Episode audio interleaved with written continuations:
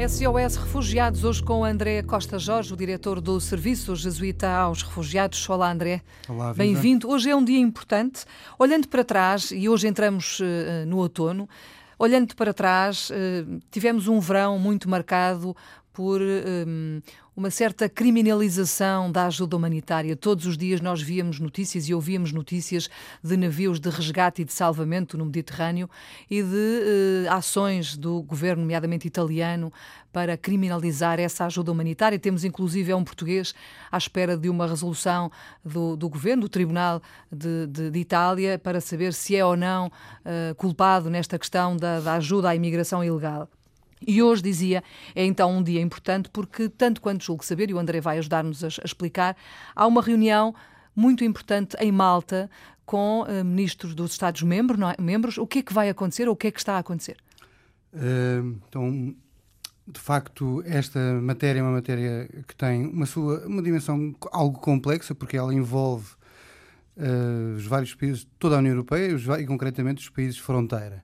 É curioso que esta reunião dos ministros do interior da União Europeia se faça em Malta. Hum. Curioso no sentido e, e, importante, porque Malta, sendo um, um, Estado, um dos Estados mais pequenos da União, é também um Estado que fica, uma ilha, ou duas ilhas, Malta e Gozo, que ficam no centro do Mediterrâneo, ou no Mediterrâneo Central, e na rota daquilo que, que, uhum. que, é o fluxo de migrantes que saem da Líbia, concretamente, para, em direção à Europa. E, portanto, é significativo, não é por acaso? É, é? É, e é importante que se faça lá também, porque hum, esta reunião tem como objetivo um, discutir e encontrar um mecanismo que permita o desembarque e também a posterior recolocação dos migrantes, neste, e aqui dentro são também alguns refugiados, uhum.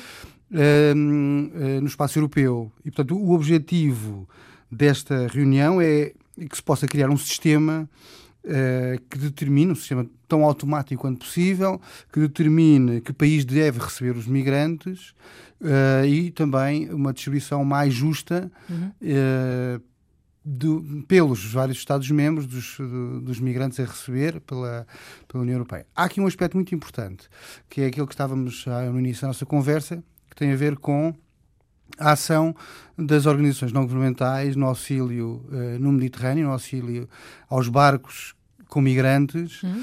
e que, uh, no fundo, uh, era uma resposta da sociedade civil à inoperância uh, dos Estados-membros, por um lado, à incapacidade política de acolher estas pessoas ou de deixar que estas pessoas morressem no caminho. Uhum.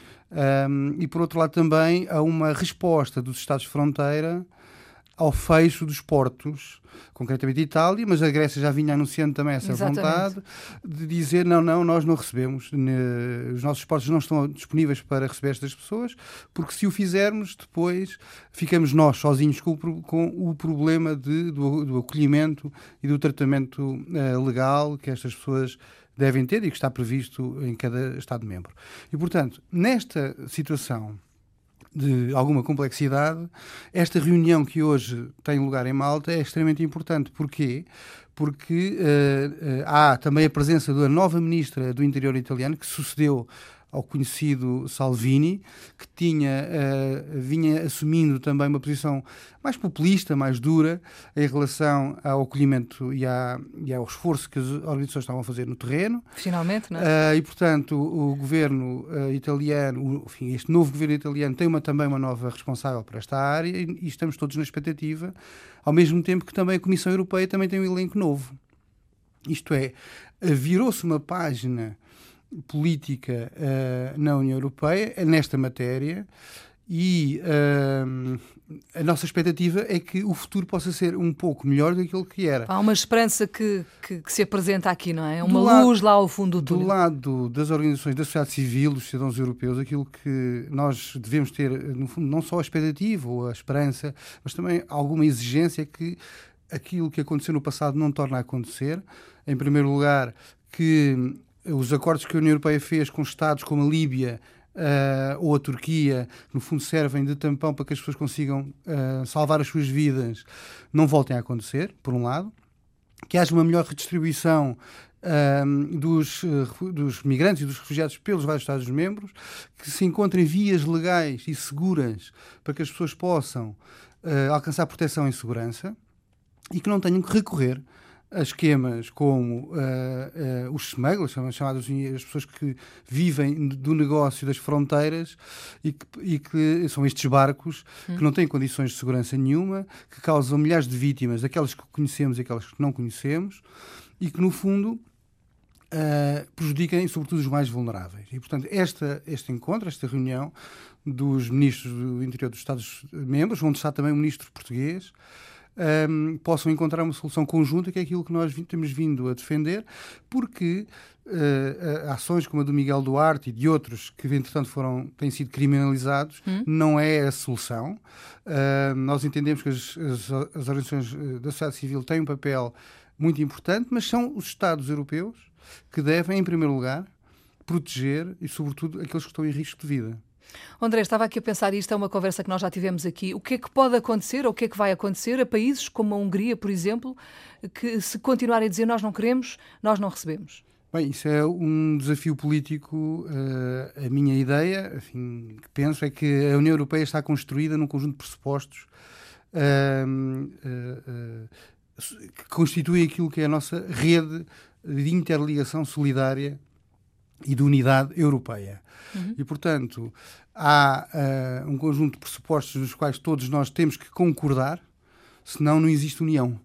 Pois, mas até aqui não aconteceu nada, não é? Eles continuam a fazer o que querem, continuam a fechar portas e a fechar uh, fronteiras e erguer muros e não acontece nada. Portanto, e continuam a fazer parte da União Europeia. Claro que hum, a União Europeia deve ser exigente naquilo que são os valores centrais uh, e, e, os direitos humanos são um, um, dos pilares fundamentais da Constituição Europeia. Naturalmente, ninguém está a pensar em fazer nenhuma espécie de Brexit à Hungria ou qualquer outro país. Claro. Também esperamos que os processos de democratização nesses países também avancem. Portanto, aquilo que é hoje o governo da Hungria poderá não ser amanhã ou no futuro. Portanto, há uhum. muitos húngaros, com certeza, que têm diferentes, muito, opiniões muito diferentes do Sr. Orbán, concretamente. Mas hum, devemos como europeu, devemos, eh, a minha opinião é que devemos procurar puxar para um conjunto de valores fundamentais, nos quais todos concordamos e, que produzem e que são a matriz do desenvolvimento europeu, e em matéria de proteção uh, de direitos humanos, uh, creio que devemos estar todos de acordo e todos os países devem ser solidários, não só na dimensão económica e financeira, mas também na, na componente social e na componente hum. humanitária. Nem mais bom é perceber também que Portugal tem sido um bom exemplo, não é? Tem dado cartas e tem sido um exemplo de boas práticas nesta matéria e isso é um motivo de orgulho para todos. Claro. André, obrigada por ter vindo. Obrigado. Vamos continuar atentos também àquilo que vai acontecendo. SOS Refugiados, sempre à segunda-feira na Antena 1, hoje com André Costa Jorge, o diretor do Serviço Jesuíta aos Refugiados.